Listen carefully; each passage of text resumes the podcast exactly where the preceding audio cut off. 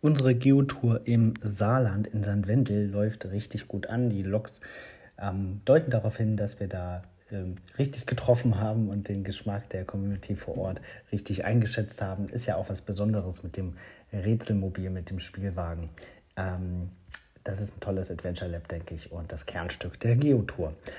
Es gibt aber auch medial einiges an Rückmeldung und Feedback. Wir haben jetzt ähm, in Summe, ich glaube, drei Zeitungsartikel von der Saarbrückener Zeitung, vom Wochenspiegel Online, ähm, von den St. Wendel, von der St. Wendel, nee, Blickpunkt St. Wendel, genau.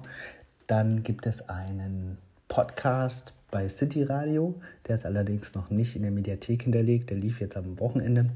Und ich denke, der größte Medien ähm, Aufschlag ist ein Beitrag im SR.